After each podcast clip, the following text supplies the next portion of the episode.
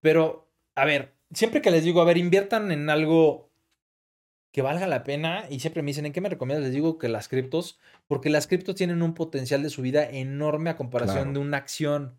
Claro. La gente siempre piensa que acción es algo que tiene un respaldo porque existe una empresa. Pero si tú te pones a ver, y es de donde viene también la parte de análisis técnico, el crecimiento de una empresa contra el crecimiento de esto, es como haber comprado páginas de internet en los 2000 o comprado acciones de Amazon o de Google en los 2000. Claro. Ahorita serías millonario. ¿Qué onda amigos? Bienvenidos a Rayos X. En esta ocasión tengo un invitado que me conoce desde que soy un niño, de verdad. Tengo de invitado a mi primo David. David, ¿cómo estás? Muy bien, qué gusto estar aquí. Finalmente, ¿no? Después de tantos años. Después de tantos años. La verdad que eh, ustedes dirán, ¿qué rayos hace tu primo de invitado en tu podcast? Les quiero platicar que mi primo, de verdad, no exagero, es un genio, así yo lo considero. Él sabe de verdad muchísimo. Sabes de programación, de trading, de análisis técnico, sabes de todo lo que tiene que ver con tecnología, ¿no? Pues digo, es mi ramo y hay que moverse como tiburón en estas aguas turbias y hay que saberle un poquito de todo, pero pues, como tú sabes, soy un poquito low profile y tiendo a no decir qué hago, qué tengo y demás. Pero bueno, Claro. la intención es ahorita pues platicar un poquito de esta pues de este nuevo tema que ahorita está explotando en redes sociales. Claro, no, ¿No? claro. Y hablar de, de las criptomonedas, que la verdad es un tema que a mí me ha interesado mucho.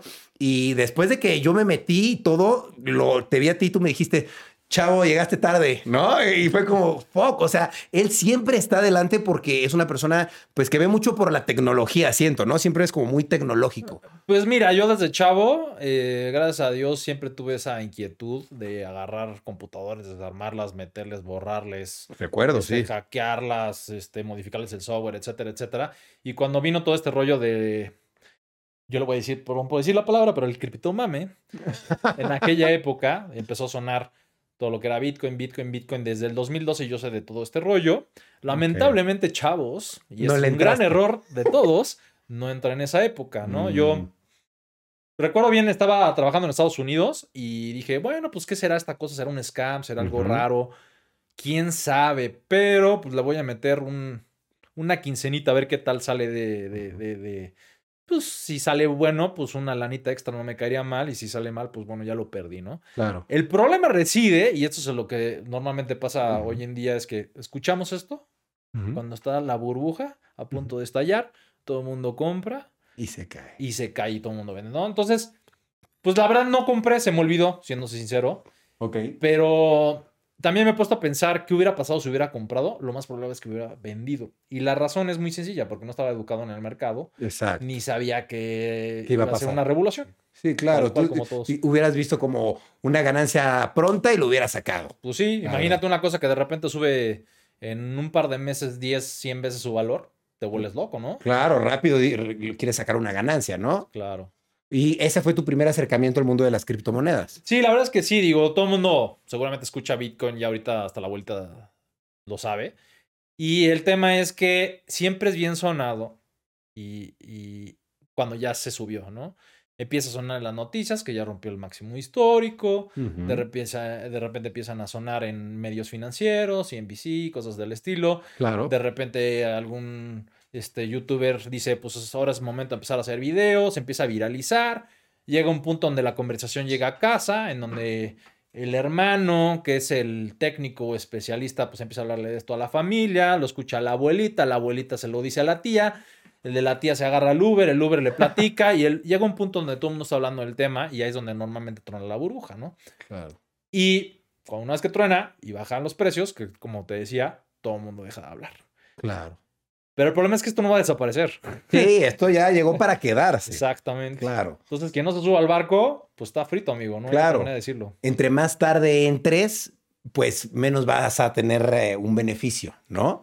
Pues sí, la verdad es que más que beneficio, es ser parte de nuestro sis- sistema financiero. Claro. La realidad de las cosas, y te lo voy a decir así, tal cual, Ryan. ¿Cómo es? Yo sé que Y, tú se- y les voy a spoilear que no quiso decirme que me va a preguntar eso tal cual es improvisado. Claro. El tema, mi estimado Ryan, es que el sistema económico en el cual estamos viviendo actualmente va Sí. a tronar, va a estallar. No se sabe no, cuándo. No quiero ser apocalíptico, ni conspiromaniaco, ni decir las cosas que no debería, Claro. pero lo estamos viendo con el tema de inflación, ¿no? Sí. Estamos viendo, por ejemplo, casos de Venezuela, de Argentina, de Líbano, Sí. este, donde pues, la economía estaba más o menos y de repente los últimos, las últimas décadas, últimos años Se han explotado. Y ahorita todas esas economías pues están volteando a ver otros lados y se encontraron con esta pepita de oro que se llaman las criptomonedas, Claro. por no decir Bitcoin y algunas otras. Este, y la gente está empezando a comerciar en esto, ¿no? El Salvador. Y esto debido a que las divisas de los países son basura, por no decirlo de otra manera. Claro, las sí. cuales se están inflando. Claro. Entonces, lo mismo va a pasar con el dólar. Lamento decírselos. el- Lo mismo va a pasar con el peso. Y el peso euro y, y todo. el euro y todos. Entonces, mientras más pronto entendamos este tema, que es súper importante, Sí, mejor nos vamos a poder preparar para cuando suceda, ¿no? claro. Ahora, tú te enteraste de esto en 2012. ¿Cuándo empezaste en forma a invertir dentro de la Mira, esto está muy curioso. Otro primo, que no voy a mencionar nombres, Ok. agarra y me dice un día, ¿ya viste esta cosa? ¿Cómo se está subiendo? Y yo, sí, sí, ya tiene un rato viéndolo. Me dice, vamos a meterle unos 10 mil pesos. Perdón por decir esta palabra, pero huevudo, órale, ahorita, vamos a invertirle. Dije, no, chin. Dice, pon tu dinero donde está tu boca, órale. Y, y me rajé. O sea, me rajé porque lo que normalmente pasa en estas subidas es que vienen ajustes de una bajadas de 40-50%. Claro. Y entonces, normalmente cuando viene el hype y la euforia de la gente de querer invertir, pues ya la, la subida ya está a un 80% Sí. y le queda nada de crecimiento. Y durante ese crecimiento, nuevamente, pues de repente ver, si inviertes unos 10 mil pesos, por poner un ejemplo, Ujú. pues ver tus 10 mil pesos que ahora valen 5 mil o 6 mil pesos, pues sí es duro, ¿no? Claro, no, desmotiva. No, no encuentra el dinero debajo de las plantas. Claro. Y la realidad de las cosas es que estos montos son simbólicos, Sí. pero pues, si tú invirtieras un poquito más, hay gente que he escuchado que vendió su casa, que vendió su carro Sí, y sí. que perdió todo y por no haberse educado antes de poder invertir en este tipo de, de mercados que son emergentes y son nuevos, no es algo que existía antes, pues perdieron hasta la camisa porque no aguantaron. Claro. Ahora, ¿y qué, ¿y qué tipo de educación consideras tú que debe de llevar esta gente? ¿Sabes? Porque es difícil. Yo que entré, en un principio fue como, todo es nuevo, pero le agarré rápido la onda. Pero, ¿cómo debería de llevar una buena educación a alguien? Mira, te voy a decir algo que seguramente no te va a gustar y que seguramente ya todas las personas que pasaron por este sillón, Ajá. que seguramente muchos expertos, no sé, otros que tanto, pero es importante que para entender esta tecnología necesitas saber de economía y de finanzas, necesitas saber de tecnología y necesitas saber de seguridad, porque esas tres cosas. Uno, porque si no sabes de finanzas y no entiendes el mercado al cual te estás metiendo, que es altamente volátil, que un día Claro. de repente puede subir, no sé, 10, 20, 30%, y al siguiente día otro 30%, y y al siguiente día otro 30%, y en una semana ya subió el 100%, la siguiente semana se puede ajustar un 50%. Y Claro. Si ustedes conocen los porcentajes, pues termina siendo la bajada más dura que la subida, ¿no? Al final del día, la tendencia siempre es alcista, ¿no? Sí. Voy a empezar a usar un poco de anglicismo, no me van a regañar. No, está bien. Pero este, esa es la parte de financiera que uno tiene que entender, ¿no? Sí. Si yo sé que es algo volátil y que ma- mañana puedo ganar el 100%, pero que pasado mañana puedo perder el 50%, pues no me voy a meter en algo que no sé, invertir y asustarme y en el momento que baja las cosas las vendo. Claro. ¿no? La siguiente es la parte económica, que es lo que yo estaba diciendo, ¿no? Las divisas, porque hay que decir las cosas como son, no es dinero, es divisa lo que estamos utilizando, lo que tenemos en el banco y lo que tenemos en la cartera, se están inflando. Y la verdadera razón de la inflación es porque hay más en circulación. Entonces, Claro. ¿qué tiene que pasar con esa economía? Pues tiene que absorber la cantidad de excedente de esa divisa, en este caso más pesos en circulación. Claro. Los, los precios tienen que subir para nivelar la cantidad de gente que tiene de ese- esa divisa para gastar. Y entonces empieza a subir la gasolina, empieza a subir el aguacate, empieza a subir, bueno, el limón es otra cosa, pues, por los narcos, no vamos a mencionarlos, pero empieza a subir las cosas. Entonces Claro. la gente, y es triste verlo, Ryan, perdóname por decirlo, pero la gente va y trabaja y se está matando 8, 10, 12 horas al día por dinero que le llaman, que no sabe de dónde vienen y que mágicamente un gobierno, un banco central lo puede generar de la nada y eso obviamente genera la alza de los precios. Es la parte económica. La parte de seguridad es, de nada me sirve yo comprar estas chivas o como en colombiano, porque me he llevado con algunos colombianos vainas, este, si yo no sé cómo guardarlas. He escuchado casos de gente, por ejemplo, que está súper invertida, tiene el 80, 90% de su, de su dinero ahí y resulta ser que dejó la contraseña en la computadora, la llevó a arreglar y Y se la. vámonos, ¿no? o que la dejó en un exchange, una casa de camión español, en donde pues no era tan fidedigna y resulta que termina desapareciendo toda esa cripto, ¿no? Y a todos seguramente les ha pasado algo similar. Sí. O no conocer la parte tecnológica, que es, si yo no sé transferir, mandar este, este, estos, estos tokens o estas criptos de una cartera a otra y Lo hago mal. me- meto un errorcito en donde me vuelve una palabra, meto un espacio, no utilicé la red correcta, se desaparece todo ese dinero. Entonces tú piensas que va a ser muy fácil regresarlo porque estás acostumbrado, por ejemplo, en el banco, Sí. que pues transfieres algo y pues un error y hablas al banco y lo resuelves de alguna u otra manera. Claro. Hablando al gerente, demandando, lo que tú quieras. Aquí ya no, aquí ya desaparece y no hay nadie que, que, que, Sí, este, no. reclamarle, ¿no? Claro. A menos de que, por ejemplo, esté dentro de un exchange que podría ser, que podría ser solo que se, como Binance, que se hiciera cargo, pero podría ser. Bueno, hablando de Binance, y vamos a hablar bien de Binance, tiene un fondo que, digo, no, a mí no me están pagando nada, yo digo las cosas como son. Tienen un fondo estos cuates, los cuales son muy buenos. Sí. Bueno, es el exchange más grande del mundo en tema de volumen. Sí. En caso de un hackeo, a mí me pasó que tenía X cantidad de Bitcoin ahí, sufrió un hackeo en, creo que en el 2019, a principios. Wow, ok. Y, este, y congelaron los fondos, pero utilizaron este fondo de recuperación para restaurarle todo, todo ese dinero o, ese, o esa cripto a la gente que, que pues, se vio Wow. afectada. Entre ellos, pues yo fui uno de ellos, ¿no? Claro. Entonces, digo, puedes dejarlo en el exchange. Mi recomendación es obviamente no hacerlo. Y este, para no hacerlo, pues tienes que tener la parte tecnológica, ¿no? ¿A dónde lo vas a mandar? Puedes Claro. mandarlo a una cartera fría, puedes Sí. una cartera caliente, Claro, claro. un Ledger, un Trezor, una cosa de estas, o hasta Claro. en el mismo celular. Pero el tema es que la gente pues no está educada, va y compra por el tema del hype, porque piensa Sí. que es una, un nuevo mercado para hacerse millonario de la noche a la mañana y así no son las cosas. Claro, no, tampoco es así. Claro, la verdad que no. Te faltó una tercera, ¿no? La seguridad. La, Las- la seguridad es esto que te digo, dónde Ajá, guardarlo, la sí. parte tecnológica de cómo ah, la parte administrarlo. tecnológica, cierto. ¿Y por qué digo la parte tecnológica? Yo siempre he sido fiel creyente de que no puedes invertir en algo que no entiendes. Totalmente. ¿No? Si yo voy a comprar barriles de petróleo, pues tengo que entender qué es el petróleo, por lo menos, ¿no? ¿A quién se lo voy a vender? ¿Quién lo usa? ¿Con qué se manufactura y todo este rollo? La gente que compra stocks o acciones de empresas en Estados Unidos o en México sabe exactamente qué es lo que hace la compañía, Claro. quién la dirige, a qué se está dedicando, qué nuevos este, eh, negocios está haciendo, qué noticias van a salir.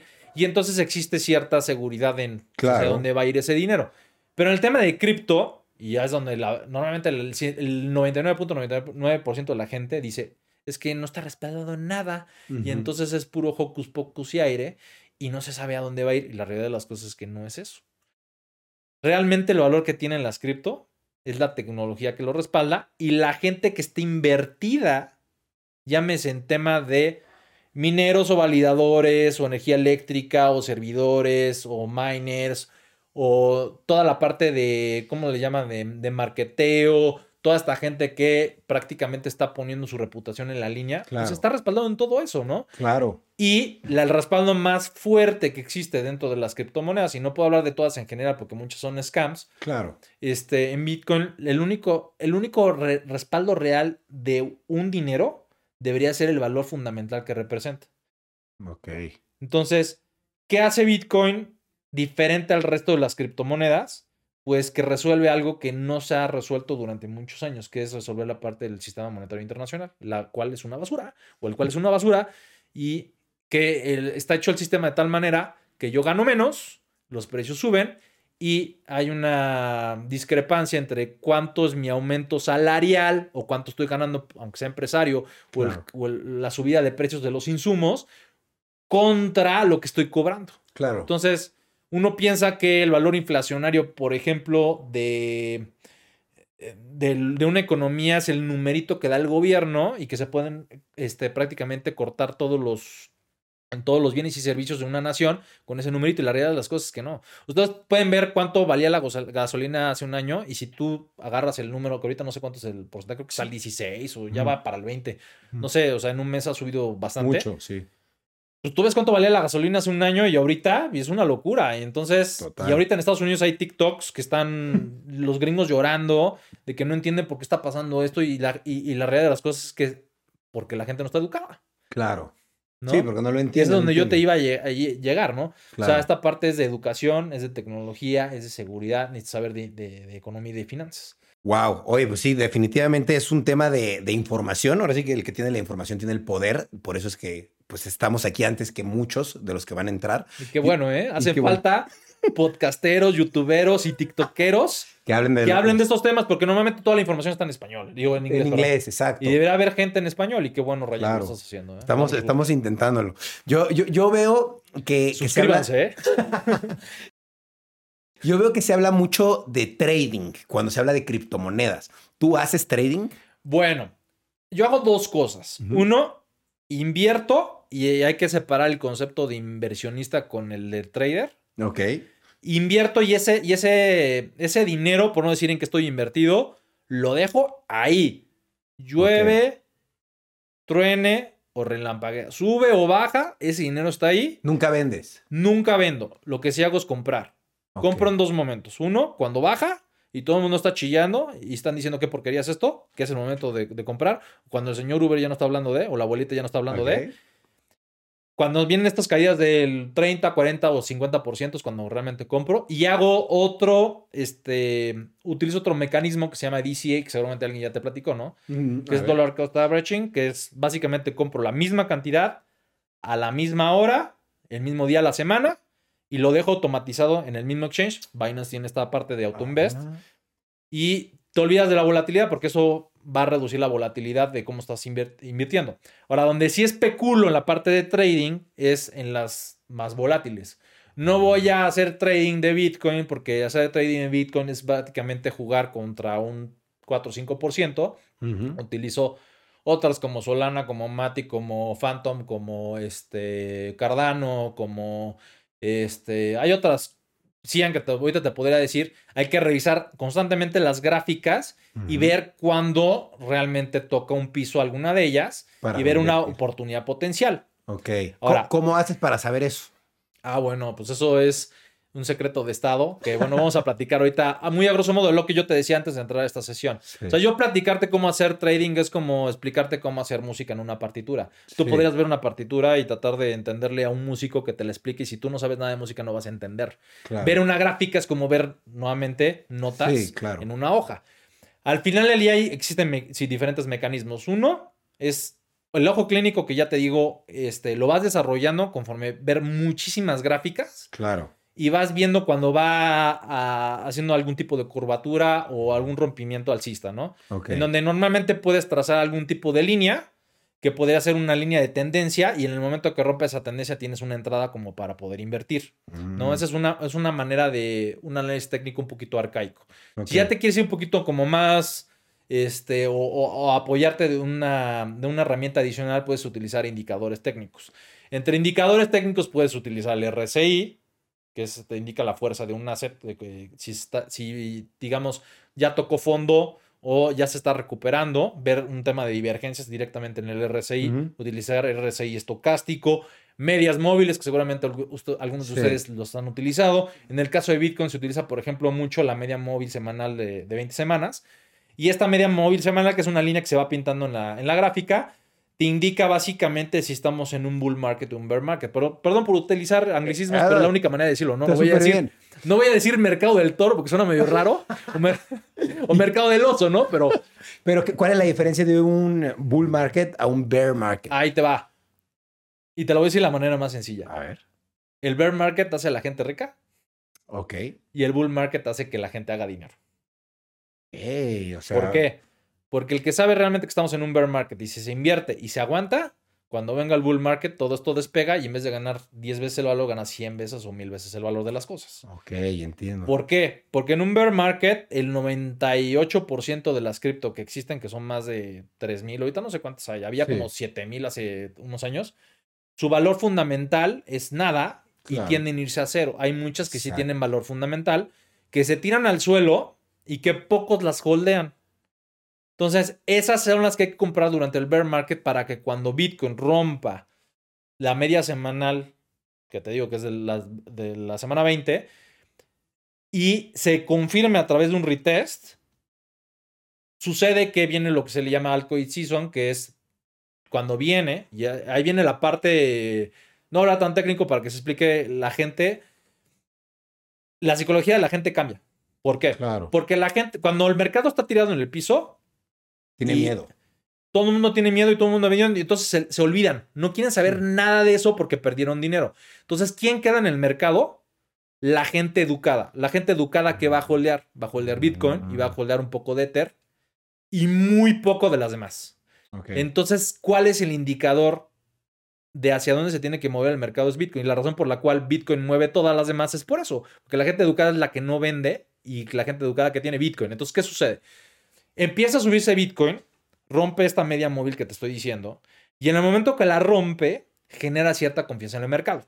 claro. ¿Por qué? Porque, te voy a poner el ejemplo. En el 2020, este, en la época de la pandemia, cuando todo el mundo iba al Costco a comprar su papel de baño y veías los carritos así, de repente, ¡pum!, se cayeron todos los mercados, incluyendo el Nasdaq, el S&P 500 y todas estas, este, incluyendo las criptos. Y de Bitcoin valer 10 mil dólares se fue a valer 3.800 o algo por el estilo. Y ahí era momento de comprar. ¿Por qué? Porque es un bear market. Rompió obviamente la media móvil de la semana 20. Se fue al fondo. Todo el mundo vendió. ¿Y qué empezaron a hacer la gente? Empezó a comprar Bitcoin. Entonces, ¿qué es lo primero que hace? Empieza a despegarse Bitcoin. Se recupera. Hace el retest de esta media, que te digo, es la media móvil Ujú. la semana 20. Y genera cierta confianza. Entonces empieza a sonar nuevamente. Bitcoin se subió, Bitcoin se recuperó, empieza a salir en las noticias. Y entonces llega alguien que medianamente está educado y dice, oye, ¿me recomiendas invertir en estas cosas? Y el educado le dice al medianamente educado, sí, te recomiendo Claro. hacerlo. Entonces esta persona pues, se mete al exchange, que puede, hay muchos en México, no voy a decir marcas porque no estoy afiliado con nadie, Ok. se mete y se encuentra con que Bitcoin vale, voy a inventar, no sé en cuánto estaba la conversión en dólares, ¿no? Pero te lo voy a decir, ¿no? 6 mil, 7 mil dólares. Va a decir, no tengo 7 mil dólares para juntar un Bitcoin. Y esto es por desconocimiento. Y hay algo muy interesante en la psicología del ser humano, que les gusta ver números completos. Completo, exacto. Entonces, ¿qué pasa? Ve la siguiente que está abajo, que es Ether, y dice, ah, mira esta cosa. Pues de comprarme un Bitcoin me compro 30 de esta cosa, claro. ¿no? Que no sé ni qué es, pero lo estoy comprando. Exacto. Entonces, lo que empieza a pasar es que el dinero empieza a fluir de las, de las monedas fuertes o las criptomonedas fuertes, donde la gente educada está invertida, Hacia abajo. hacia abajo, que es donde medianamente la gente educada está invertida, y empieza a subirse el Ether. Y con el Ether se empieza a subir algunas altcoins, que le llaman las, las de eh, high cap, ¿no? O, Sí. Las que tienen más- capitalización alta. Sí. Y entonces empieza a subirse más gente al barco y empieza de medianamente educado a casi nada educado, en donde dicen, ¿qué es estas cosas? Ah, mira, una cosa que se llama Solana y otra cosa que se llama Phantom y otra cosa que se llama Matic y otra cosa que se llama Bitcoin Cash, que es un scam, y otra cosa que se llama este, eh, este VeChain y otra cosa que se llama Tron y, empiezan a subirse las demás. Claro. Entonces esas son las mid caps. Y ya al final llega la perrada, por no decirlo de otra manera. Toda la horda de gente que quiere invertir y que se quiere hacer este millones de la noche a la mañana. Dicen, yo voy a invertir en Dogecoin y en Shiba Inu. Y perdón por el amigo que vino el otro día, PancakeSwap. Ajá. Y voy a invertir en toda esta bola de... Y la palabra correcta es shitcoin, no es una grosería, así se dice. Ajá. Y entonces empiezan a subir como locas estas. Claro. ¿Por qué se suben más que Bitcoin y Kether y que todas las demás, que se supone que son más valiosas? Porque la cantidad de gente invertida o la capitalización de mercado o la Es cantidad de dólares es menor. Entonces, para mover algo, y es como si fuéramos peso, ¿no? Si yo quiero mover una caja de una tonelada, pues me va a costar más, más, más fuerza Claro. que si quiero mover una cajita de plástico Sí. este, en el piso, Sí, ¿no? sí, sí. Entonces, de valer nada o polvo, se terminan subiendo a varios dólares, que es lo que pasó, con, por ejemplo, con, con Shiba Inu. Sí, ¿no? que, se despegó, ¿no? Que había gente, y había gente que sabía que esto iba a pasar, y hubo, estuvo el trade más grande de la historia. Creo que, no te voy a inventar, pero son varios miles de millones de dólares en español. Este, nunca se había hecho un trade tan grande. El este cuate creo que compró 8 mil dólares y al siguiente año los vendió por varios miles de millones de dólares. Wow. Entonces, ¿dónde se hace, dónde se hace la lana? Se hace la lana nuevamente. Y respondiendo a tu pregunta, perdón por extenderme, No, no, no. en los bear markets. Porque en los bear markets Ok. estas shitcoins están tiradas en el suelo y si tú le das o le atinas a la correcta, lo que va a suceder es que te puedes hacer millonario. Ahora, yo no recomiendo eso porque Claro, el- es riesgoso. eh, deja eso de riesgoso. O sea, no, la gente normalmente no le sobra el dinero. Claro. ¿no? Y a mí me gusta venir a este tipo de canales a hablar del tema para educar a la gente y que no se los lleve la corriente cuando venga toda la parte económica que ya está sucediendo. ¿no? Ya Claro. estamos viendo los pequeños indicios. Entonces, siempre me preguntan, ¿qué inviertes? Y yo no sé si es una de tus preguntas. Sí, más adelante. Bueno, ¿En qué nos invierte? adelantamos. Pues no- no- lo normal o lo que yo recomendaría en invertir es siempre ten Bitcoin, siempre ten algo de Bitcoin. Ok. Si tú me, me preguntas a mí como primo, yo te recomiendo que por lo menos tengas 50% de, de lo que vayas a invertir en cripto en Bitcoin. Ok, Un 25% en Ether y el resto en shitcoins, lo que tú quieras. ok. Hay de todo. Puedes utilizar mid caps y high caps, o sea, y low caps y lo que tú quieras. Ok. A lo que voy es, esta parte especulatoria del 25%, si tú le atinas a la correcta, puede hacer muchísimo más que el otro 75% de tu Claro. portafolio. Pero también se puede ir a cero. Claro, totalmente. Entonces eso se le llama manejo de riesgo en inglés. Entonces, eh, al final del día, tú estás medianamente protegido porque tú sabes que Bitcoin ya tiene que 12 años más o menos. Sí, más, sí, De rato. Y no se va a ir a cero. Claro, no va a pasar. Sí, no Y de el- la nada. Y el Ether que tiene como 8 o 9 años o algo por el Sí, estilo, tampoco se va a ir a cero. Lo Claro. que se puede ir a cero es el resto. Entonces, ahí es donde yo te recomiendo invertir. O a ustedes. Ok, perfecto. ¿Cuánto tiempo tienes haciendo trading tú? Ok. La parte de trading, ah, perdón, ahí me faltó decir Ajá. que hay dos tipos de trading. Uno se le llama swing trading, Ajá. que es, eh, va, digamos, sincrónico con la temporalidad de los ciclos de mercado. Ok. A- En, en español es prácticamente yo analizo la gráfica y veo cuándo va a ser el máximo histórico contra el mínimo histórico. Digo, no, el, el nuevo mínimo de, de ese mercado. Y ese trade me puede tomar años. ¿A qué voy? Compro, por ejemplo, no sé, te voy a poner un ejemplo. Marzo de 2020, en donde se fue a 3.800 o algo por el estilo, y podría haber vendido en 60.000. Eso hubiera sido un swing trade con Mm. Bitcoin. Ok. ¿Sale? Claro, comprar barato y esperarte que suba y venderlo barato. Sí, pero ese- esos, esos trades van alineados a los ciclos de mercado. Eso es importante mencionarlo. Claro. Y para analizar los ciclos de mercado, pues bueno, hay varios modelos de, de los ciclos de mercado. Ok. Ahora, si lo que quieres hacer es day trading, que es compro y mañana lo vendo, yo te recomiendo que pues, no utilices estas y sí te vayas directamente Claro. a los mercados de shitcoins a ver qué se está subiendo. Ahora, Claro. para poder especular sobre esas, necesitas tener cierta parte de investigación, porque no vas a agarrar y migajear en la 100 Sí, que te suenen o que te guste más. Necesitas ver dónde hay un boom, ¿no? Y hay varios mercados. Está la parte de juegos, Ujú. y está Engine, y está la parte de metaversos, y está toda esta Juegos Play to Earn, NFT. Seguramente alguien ya aceptó y aquí te empezó a platicar de todo este Sí. rollo. Está la parte de DeFi, que la parte de loans y de préstamos y de banca descentralizada. Ujú. Está la parte también de contratos descentralizados o inteligentes, o Ujú. smart contracts o layer ones o layer twos que hay, que hay en, en el mercado, que son las que normalmente crecen más.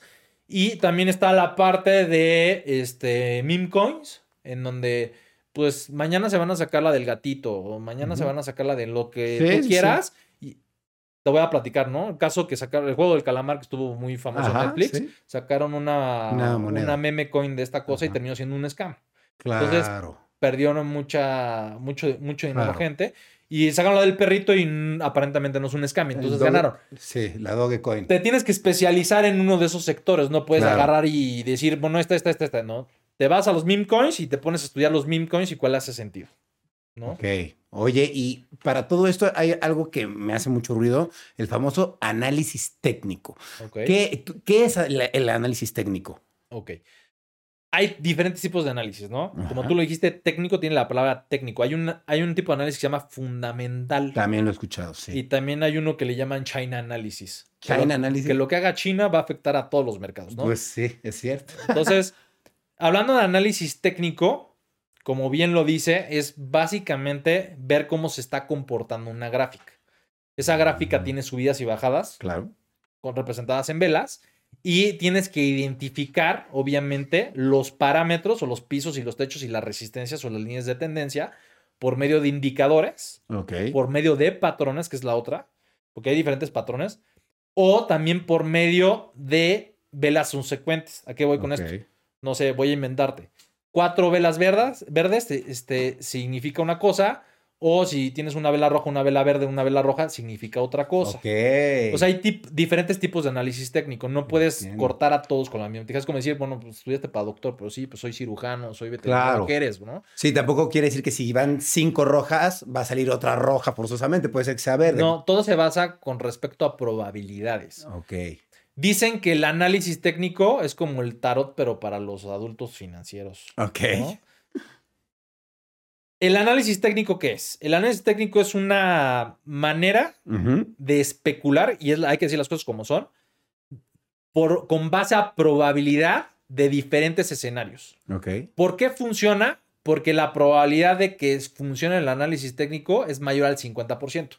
O sea que si estoy jugándole, jugando con un análisis técnico, a la larga voy a tener una ganancia. Claro. Ahora, para poder hacer un análisis técnico necesitas estar muy bien educado en el tema de utilización de estos indicadores técnicos, en la, Claro. la parte de los patrones, en entender las gráficas y también saber la correlación a otro tipo de assets o este, bienes financieros. Ok. Por ejemplo, hay una alta correlación, por ejemplo, de Bitcoin o las criptomonedas ahorita con el Nasdaq.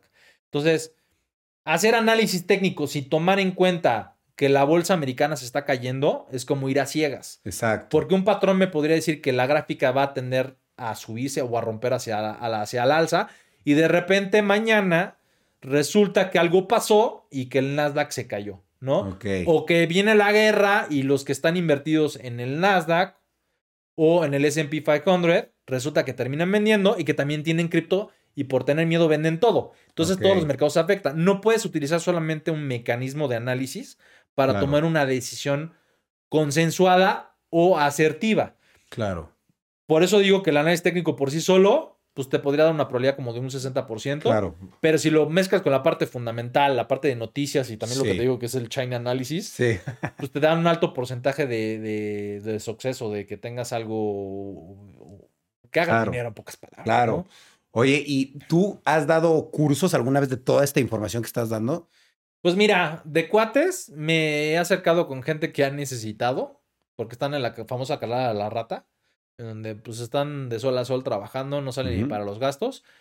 Y he tratado de educar a gente cercana, he dado charlas en la empresa informales, que si bien han hecho una vaquita como de costo de recuperación, Ajá. las he dado. No me he aventado a dar discursos en foros o en ambientes Claro. un poquito más grandes, porque sí también valoro un poquito la parte de privacidad. O sea, no está padre Claro. que te ubiquen la cara y digan, este cuate, pues es el, El que sabe. el que sabe y el que tiene y vámonos, ¿no? Entonces, se podría hacer, ¿no? Al final del día, tú eres influencer, tú sabes los riesgos que conlleva, pues bueno, Claro. que, tu- que tu cara es tu marca Sí. y a donde vayas, pues te van a reconocer, ¿no? Entonces, Claro.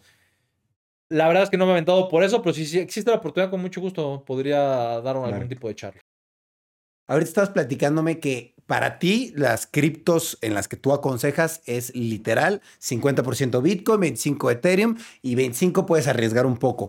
¿Tú así tienes tu portafolio?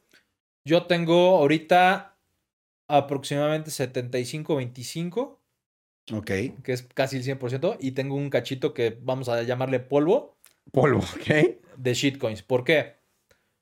Porque todavía no sabemos que se ha acabado el bear market. Hoy ya estamos en un bear market, Todavía seguimos. ajá, y lo que hay que hacer es esperar a que toque fondo. Todavía Entonces ahorita yo no sé, seguramente en la mañana estaba en 39 y se subió a 41 mil dólares. Sí. Y este, si eso vaya a ser un bull trap y vaya a terminar cayéndose a los 30. 20. A los 20. A los 20 y cuando se cae, si, se llega, si llega a suceder eso, es una caída de, pues, de un 30% adicional o un poquito más, ¿no? Entonces, ¿qué pasa con Bitcoin cuando se cae un 30%? Pues el resto se cae 40%.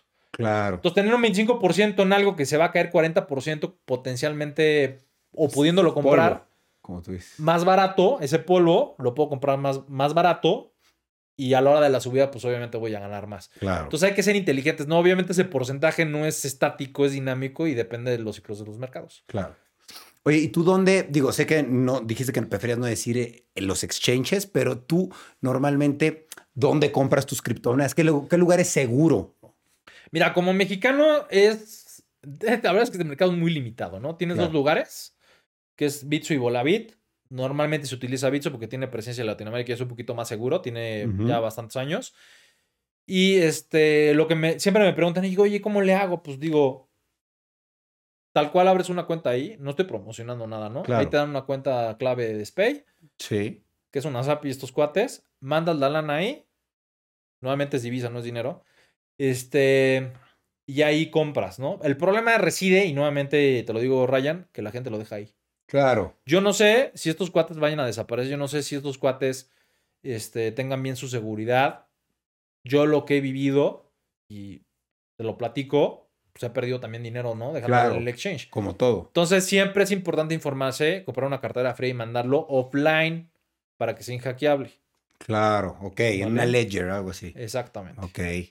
Ah, Hay pues, una cosa que está buenísima que se llama SafePal, que tiene esta También. pantallita y tiene hasta su cámara, está buenísima. Es una aplicación, la descargas en tu teléfono y listo. No, y también hay físico. Ah, está también buenísimo. físico. Sí, sí, sí. Ah, Y bueno, obviamente tener el respaldo de tus llaves. Ahora, es importante también mencionar que la gente que cuando, cuando compra criptodivisas piensa que, la, que está mandando la divisa o la cripto de un lugar a otro y la realidad de las cosas es que no. Están mandando la llave privada. Y es otro tema que hay que hablar, que es la parte Mm, tecnológica. Ok.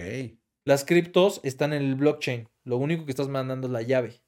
Vamos a imaginarnos que yo tengo una caja de seguridad en el banco y tengo mis billetes y mis alhajas y lo que tú quieras en, la, en, la- en el banco.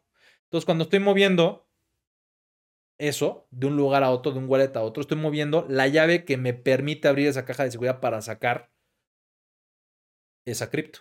Ok. Entonces, lo que realmente está respaldando en el ledger, lo que tiene respaldado realmente en el exchange, no es la cripto, son las llaves privadas para acceder a la blockchain donde están alojadas esas criptomonedas.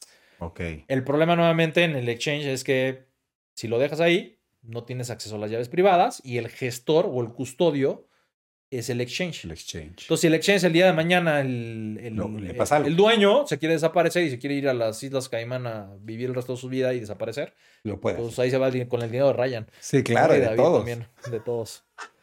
Pero vaya, ya un- una empresa grande como lo que decías, un Bits, un Binance, es difícil porque ya tiene una reputación. un Pues equipo. no, déjame te lo digo, eso es también un error. A ver, Bueno, ahí te va. Este hace muchos años, y no nadie me va a corregir porque, bueno, está históricamente ahí. Había un exchange en Japón que se llama Mt. Gox, que era el primer exchange en Bitcoin y todo el mundo estaba invertido porque pues no había otro.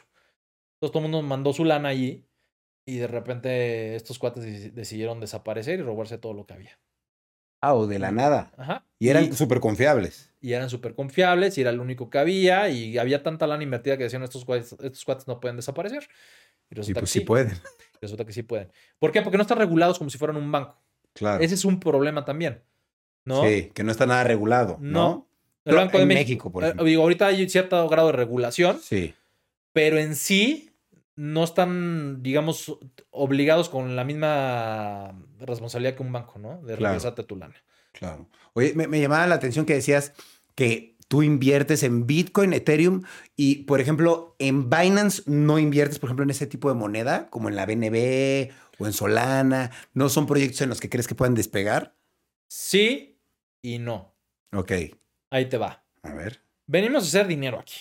Claro. No vengo y el que te diga es que yo la tecnología la amo y por eso estoy invertida porque creo que esto va a ser el futuro. No, no, no. Perdóname, pero eso es bullshit.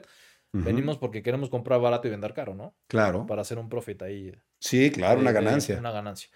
Entonces, este, este tipo de, de criptodivisas son especulativas y no tienen un, cierta garantía porque no llevan el suficiente tiempo en el mercado como para garantizar que no vayan a desaparecer. Claro. Yo me puedo ir al ciclo pasado y te podría decir que Tron era una maravilla Claro. y que IOS era una maravilla y que XRP es una maravilla y ve dónde están ahorita. Ya cayeron, sí. Entonces, lo que sucede es como las moditas, Ryan. Sí, son modas. Son moditas porque los escuchaste, te inviertes, ya ves que no subió y ya te esperaste dos años y no pasó y entonces te terminas vendiendo y no, nunca volvieron a despegar. Claro. ¿Qué es lo que retiene el valor? Lo que tiene valor fundamental.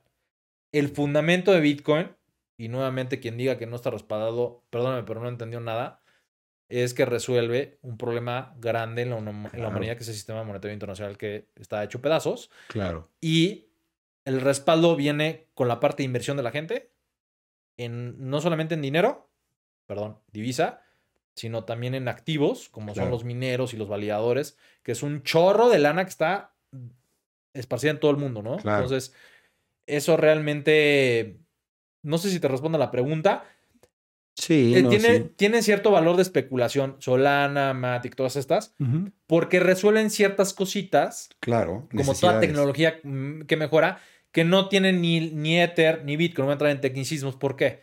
Pero el problema reside en que estas criptodivisas son expedidas o generadas por una compañía. Y ahí es donde está el talón de Aquiles. Tú Mm. podrías ser más rápido podrías tener fees más baratos o prácticamente gratis, pero el día que esa compañía desaparezca o llega el FBI o el gobierno de Estados Unidos y venga a nuestro reino con los servidores, se desaparece y todo el mundo vende y se va a cero. Entonces, Claro. pues mira, lo que hay que hacer es esperar, y si me preguntas ahorita qué es lo que harías, si me invertirían en alguna de esas cosas, es esperar a que confirme Bitcoin una subida, que potencialmente podría ser en los próximos días o en abril. Y si eso sucede, pues empezar a comprar estas, estas criptomonedas más, o el polvo, como le llamamos. ¿no? El polo. Entonces esos porcentajes van a cambiar. Claro.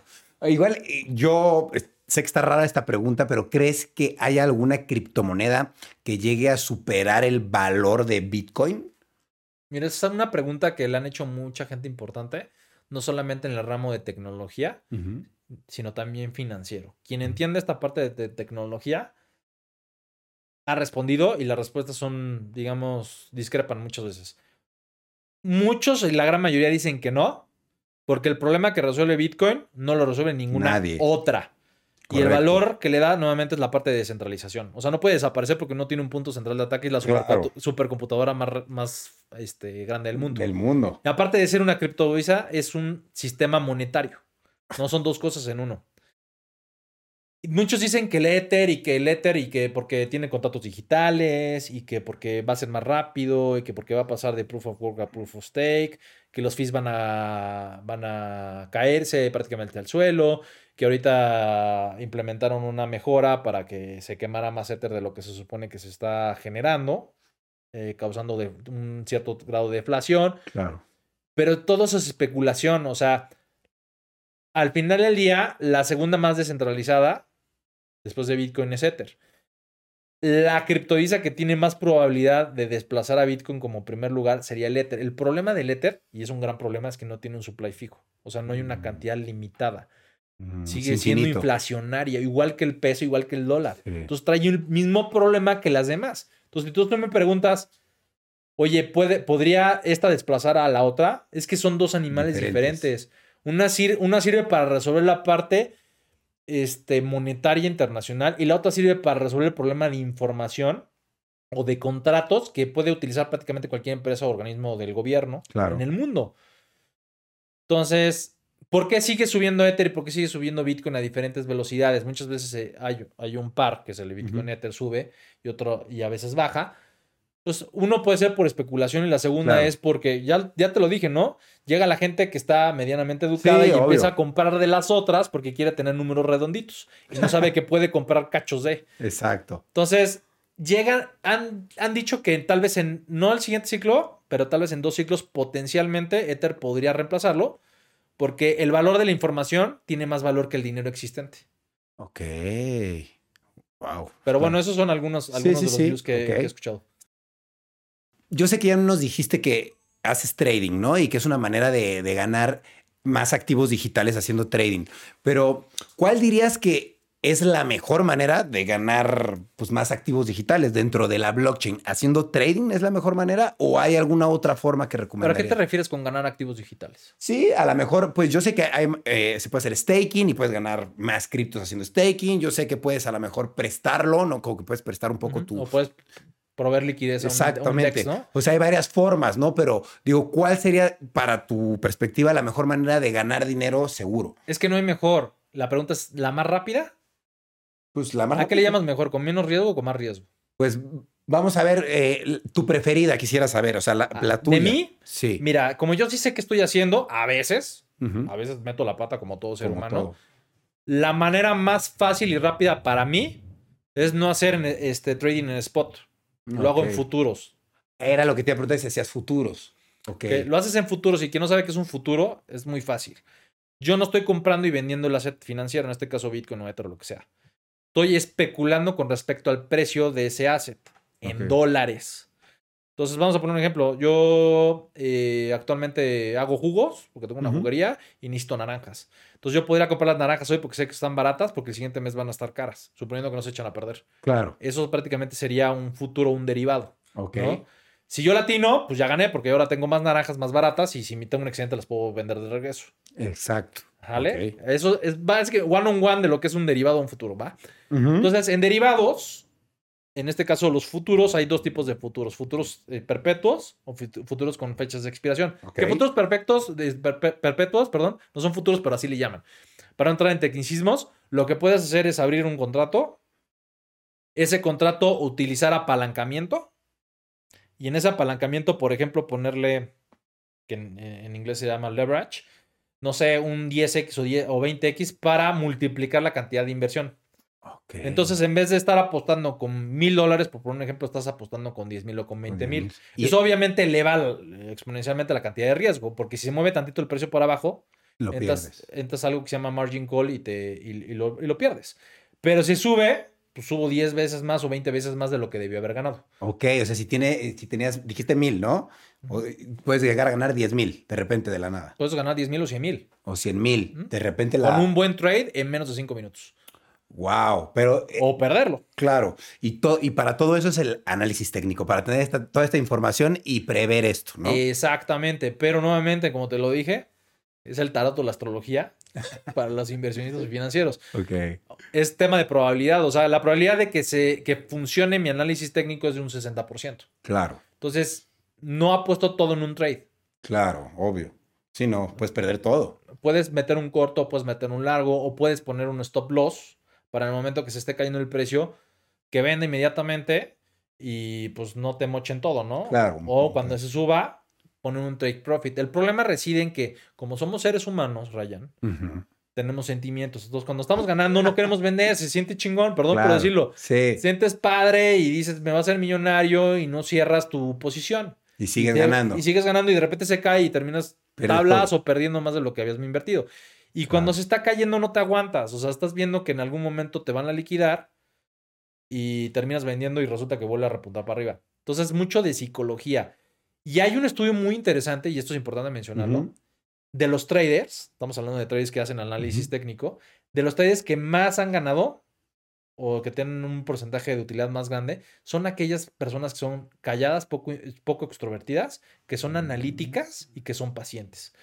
Si tú eres, por ejemplo, una persona que eres, que tienes demasiada energía, como yo, que es extrovertido, como yo, este, y bueno, yo, yo he tratado de, bueno, he afinado mi manera de, de comportarme con respecto a cuando está subiendo y bajando, ¿no? Pero esto me ha tomado muchos años, ¿no? A todos, a todos nos pasa. Claro. Si es una persona que no tienes el estómago, esa es la palabra correcta de decirlo, como para poderte aguantar esas subidas o bajadas, pues simplemente no hagas trading, haz un swing trade que es más largo. Claro. Al final del día vas a vender o vas a comprar. Y es entre comillas más tranquilo, más y seguro. Es más seguro. Así te va. Si tú quieres hacer dinero, la manera más fácil, sin que tengas que hacer absolutamente nada, es compras Bitcoin y en dos años lo vendes. Y eso por probabilidad. Ok. Estadísticamente, tienes el 200% de utilidad. Literal, puro Bitcoin. Ok. Es lo más seguro, porque sabes que no va a desaparecer.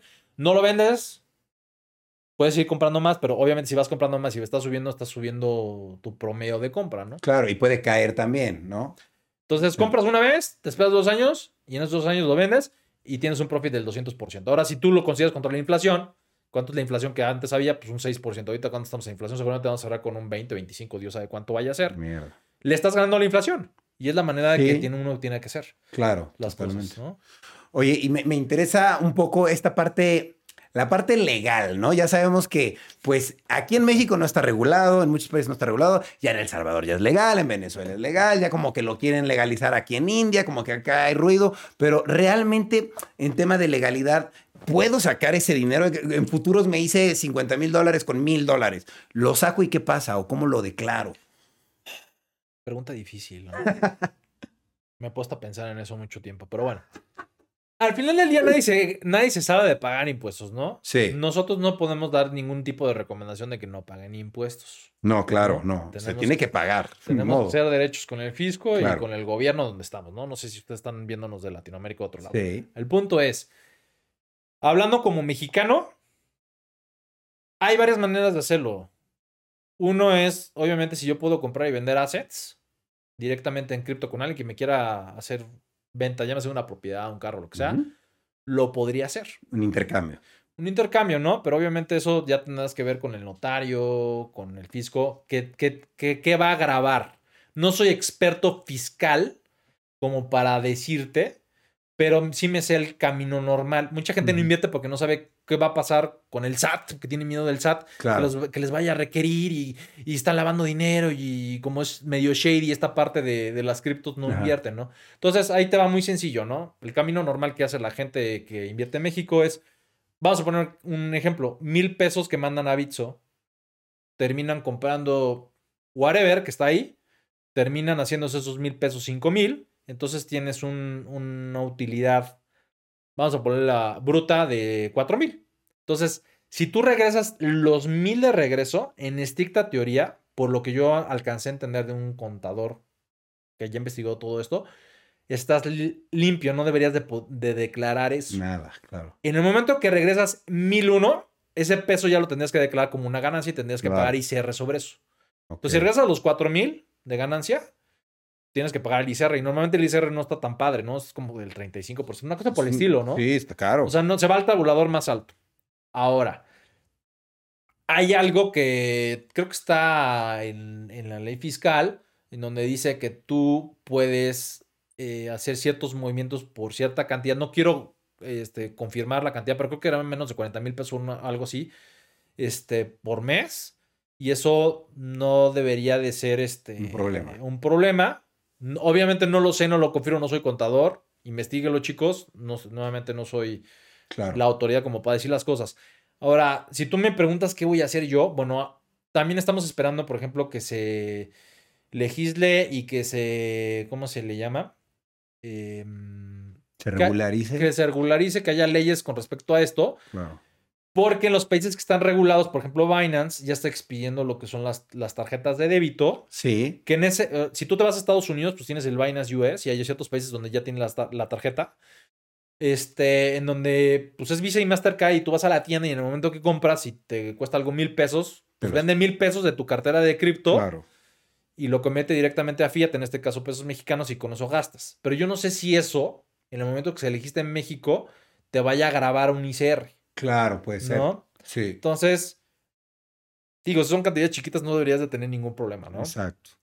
Pero igual me imagino que los exchanges como Bits o Binance van a estar obligados a No, reportar. están súper regulados. O sea, tú cuando te das de alta, te piden hasta tu acta de matrimonio. O sea, o sea, ¿qué quieres que te diga, no? Sí. Este, te piden el RFC, te piden un, un comprobante de domicilio. Y si vas aumentando los niveles de lo que quieres invertir, por un tema de regulación antilavado, le llaman, que realmente no es anti, anti evasión de impuestos, no le digan a nadie.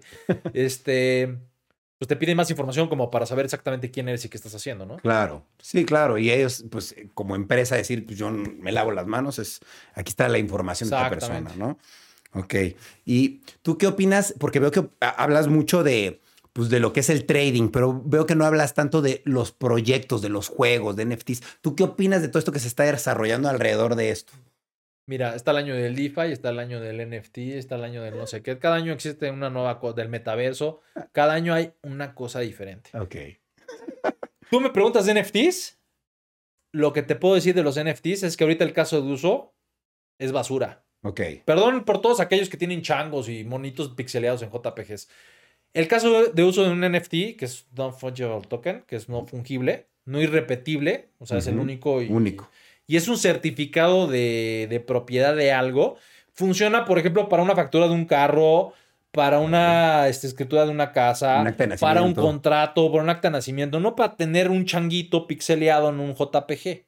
Si bien las cosas empiezan con tonterías de este tipo y empiezan a crecer para Claro. funcionar en otro tipo de, de, de ambiente, este, creo que sí los NFTs tienen futuro, pero el problema es que creo que es un hype muy grande ahorita, ¿no? Sí, está Ahorita están los de la NBA y están Sí. los de Gap que quieren invertir en NFTs. a- Disney está metido ahí. también. Y luego la parte de metaverso, mira, algo que estoy muy peleado es con el uso irresponsable de la tecnología. Claro. Yo no me veo, por lo menos nuestra generación, Ryan, tal vez Ajá. nuestros chamacos, lo, vez. ser, que estén con Googles pegados todo el día, Claro. ¿no? Con los óculos.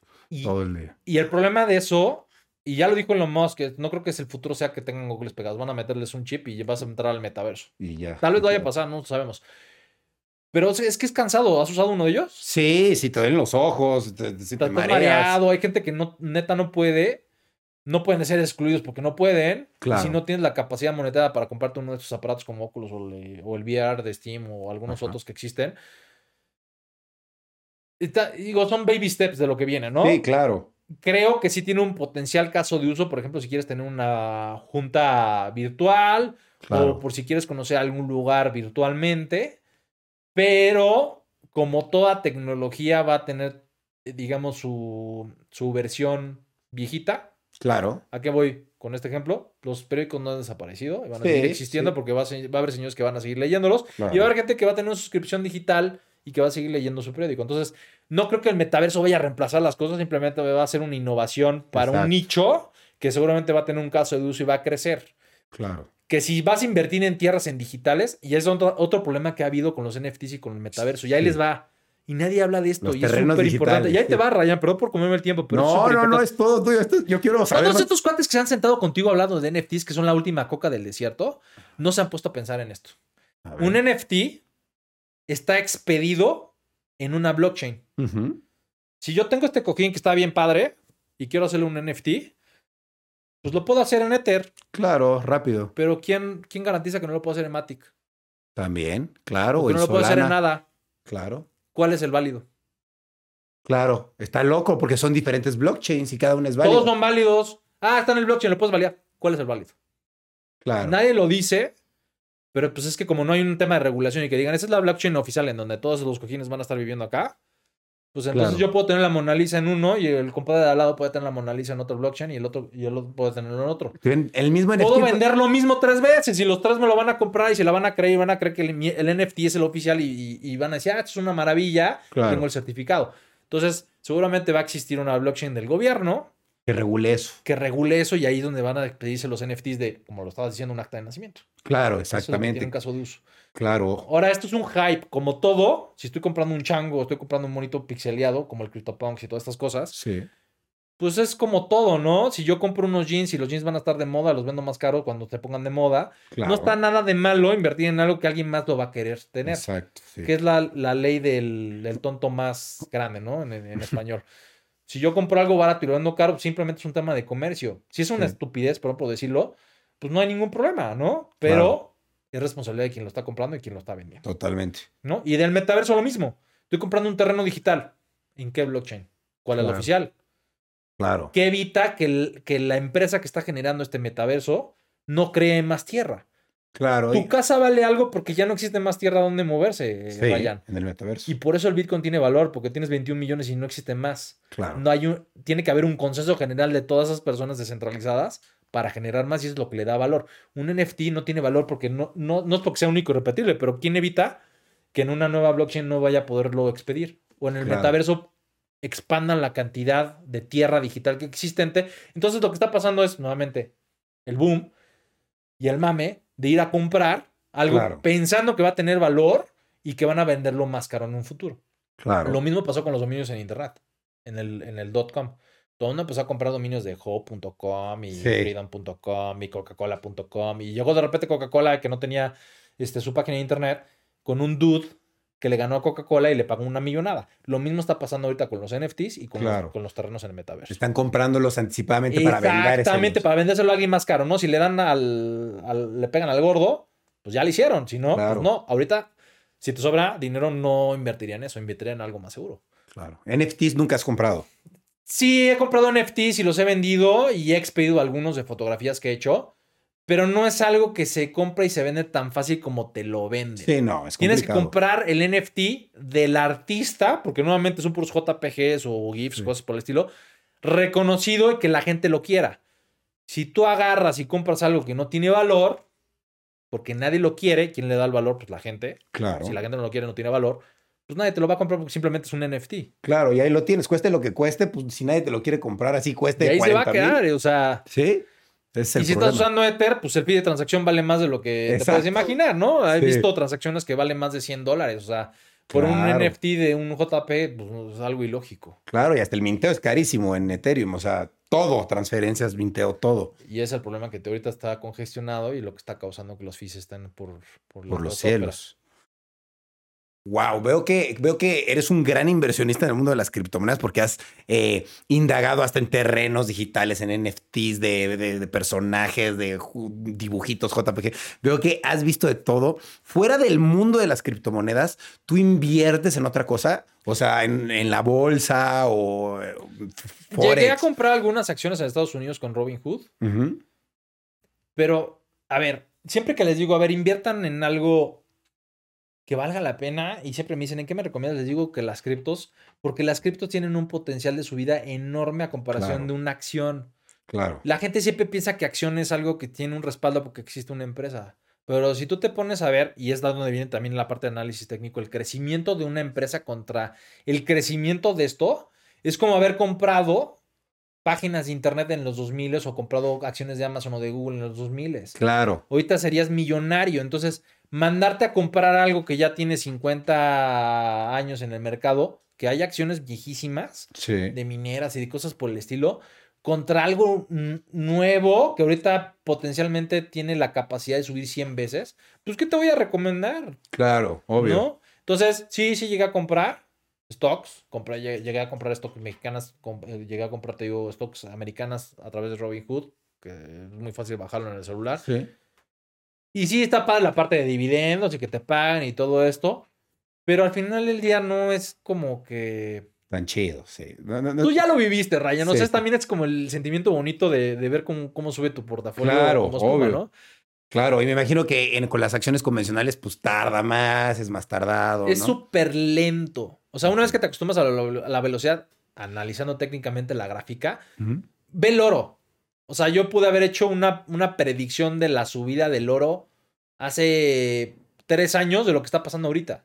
¿Cuánto me pude haber esperado? Entonces, yo siempre he sido de la idea de invierte el dinero en el caballo más rápido, no en el Mm. caballo más seguro.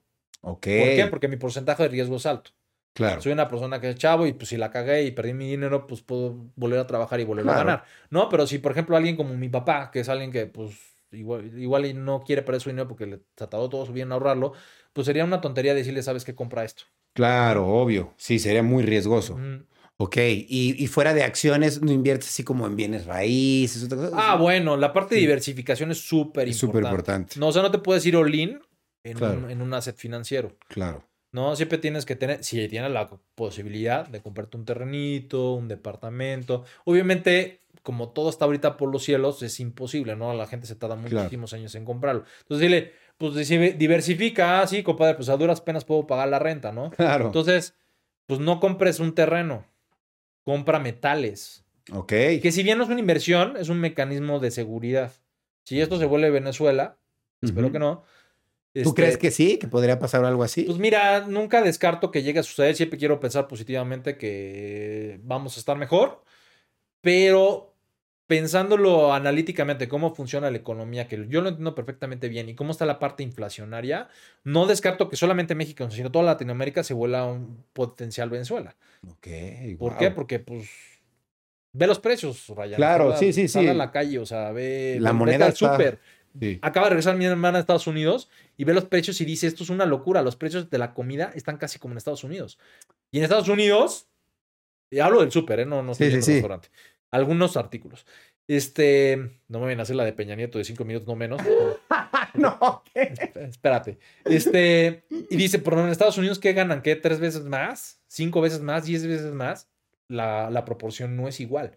Claro. Entonces, yo sí creo en la parte de diversificación. Hay ciertos inversionistas de alto rango que te dicen la diversificación es una tontería. Siempre apuéstale al ganador, ok.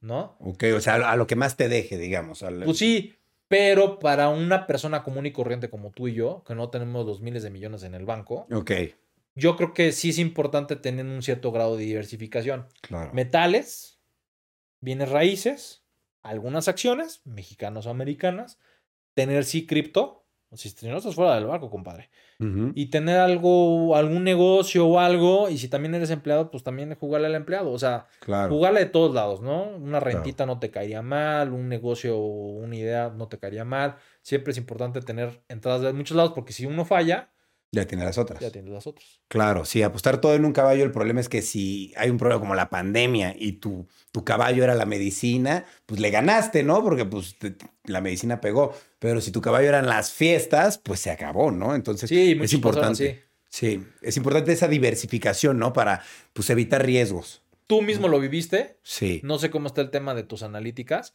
pero seguramente la parte de, de que los chavos se tuvieron que ir a casa y estaban deprimidos, dirás, bueno, pues seguramente empezaron a ver más vistas y la realidad es que no. O sea, sí subió Netflix porque todo el mundo se puso a ver películas. Claro, Pero yo no sé si te pegaron en los videos, seguramente te pegaron. claro. O tal vez esa audiencia se fue a otro medio. Sí, exacto. Entonces, haber dicho, bueno, el internet es, mi fu- es el futuro y siempre va a haber en lo que estoy haciendo gente para que me dé dinero, no va a pasar. Claro. Y tienes que tener ciertos seguros. Sí, claro. Sí, a fin de cuentas pues, es una entrada, pero no- si es la única y se clausura, pues te ves en problemas. Muy importante la diversificación. Eh, me gustaría que, que nos dijeras, por último, un, un buen consejo, un buen consejo para esa gente que a lo mejor quiere invertir y dice, wow, me- esta plática me sirvió, me animé, sí le quiero entrar, pero me da miedo. Eh, ¿Cómo me quito el miedo o cómo, cuál debería ser mi primer paso para ya empezar a invertir y hacerlo de una forma, pues, bien hecha, ¿sabes? Educada. Bueno, lo primero que les puedo decir como consejo es, no, y esto es sonadísimo los videos en inglés, nunca inviertas más de lo que Claro. no quieras perder, ¿no? Entonces, la manera mexicana o latinoamericana de decirlo es, velo como un gasto. Si tú te puedes decir, voy, estoy inventando nuevamente, si te puedes gastar 500 pesos en una comida y comiste rico y no te duele, pues no comas afuera ese día y esos 500 pesos inviértelos. Claro. Lo que no debes de hacer, y esto es súper importante, de manera educada, es no estar viendo el portafolio cómo sube o baja Todos los días. todos los días, porque esto va a causar que tengas ese sentimiento y eso, no, no le digo dolor de estómago, pero sub y baja te va a generar sentimientos de que te emocionas y se cae y te pones triste y te emocionas y te cae. Lo, lo vi, lo vi en mi familia, lo vi con amigos, lo vi con familiares, en donde yo les dije, compra, se emocionaron con la subida y en la bajada viene el reclamo hacia mí. ¿no?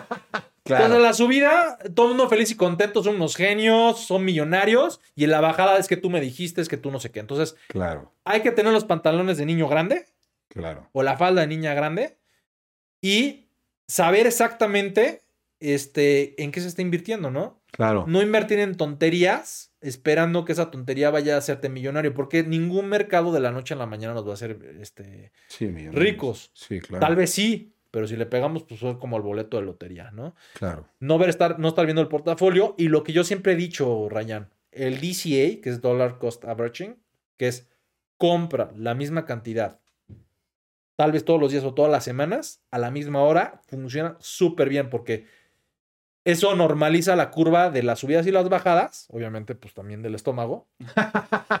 y como la tendencia es alcista, a la larga, y estoy hablando de meses y tal vez años, vas a tener un por- grande porcentaje de utilidad. Ok. Entonces, por ejemplo, tengo un cuate, no voy a mencionar el nombre, espero que me estés viendo, cuate. Este, mi cuate, pues no es millonario y vive al día como todo mundo y paga cuentas y paga una hipoteca y le sobra una lanita tal vez para echarse una cenita Claro. a la semana. Y dije, ¿sabes qué? No te la gastes en eso, no te la gastes en tonterías, en gadgets o cosas de la computadora, jueguitos.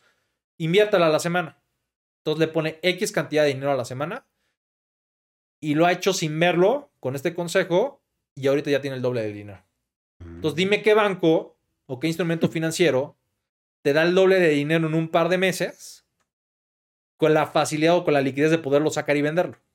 Claro, así de rápido. Sí, literal. Porque a fin de cuentas, si inviertes en bienes raíces, pues para venderlo es un problema Oye, también. ¿sabes qué? Tienes un bien raíz y viene un problema médico de algún familiar, pues tienes que vender todo el terreno, no puedes vender la mitad del terreno para pagar la cuenta Claro. del, del doctor. Y hasta lo tienes que vender en un mal precio. Porque, Por eso te diría que el último, el último mecanismo de diversificación que podría yo recomendar es un bien raíz, aunque debería ser el más seguro, porque no todo el mundo lo puede comprar y en el momento que lo necesitas vender no está tan fácil. Sí. Vino la pandemia y todo el mundo pensó que se iban a caer las casas y nadie quiso vender. Sí, Y como no hay dinero, nadie quiso comprar, pero los que quieren vender no, no se bajan de precio. sí. Y los que quieren comprar no quieren pagar más porque está la economía mal. Entonces, ¿qué pasa? Se atora la Se, se estanca la ¿no? economía, Sí, claro. justamente. Sí, sí, sí, se. Eso se le llama velocidad. Cuando no pasa el dinero de una mano a otra, se disminuye la velocidad de esa economía. Ok. Entonces, es- ese es el problema de... A mí me encantan los bienes raíces, pero sí me he dado cuenta que si quiero tener dinero para invertirlo, es imposible. Pero también, Ryan, ponte a pensar esto. Un bien raíz tiene valor porque alguien lo quiere, Claro, ¿no? sí. Va, se imagina que va a construir un edificio, se imagina la casa de sus sueños. Pero ¿qué pasa en un país donde la economía se va al suelo? Venezuela. Ya no sirven los terrenos. ya no Ryan, van. ve, y- ve, ve y compra una casa en Venezuela. Tal vez tú sí lo podrías hacer porque quieres ir a descansar a Venezuela y llamas Venezuela, pero financieramente sería una mala decisión Claro, porque nadie en Venezuela te lo va a poder comprar. Claro, O sea, el 99% de la población no te lo va a poder comprar. Algún rico político tal vez lo podrá hacer. claro. Lo vas a comprar para ti. Entonces, Literal. nuevamente decir, bueno, no sé cómo está la economía en México, no sé hacia dónde vaya, espero que iramos mejor, o vayamos mejor, perdón. Este, no sé si un bien raíz, como están las cosas, sea tal vez el activo financiero más inteligente a invertir. Aunque siempre los bienes raíces y tu abuelito y tu papá te va a decir, siempre suben. No es que suban. Es que La hay- es la inflación. Y ojo, la inflación no es que suban los precios, Ryan. Y eso es un gran error, seguramente de las personas que también se han sentado acá o que te han hablado.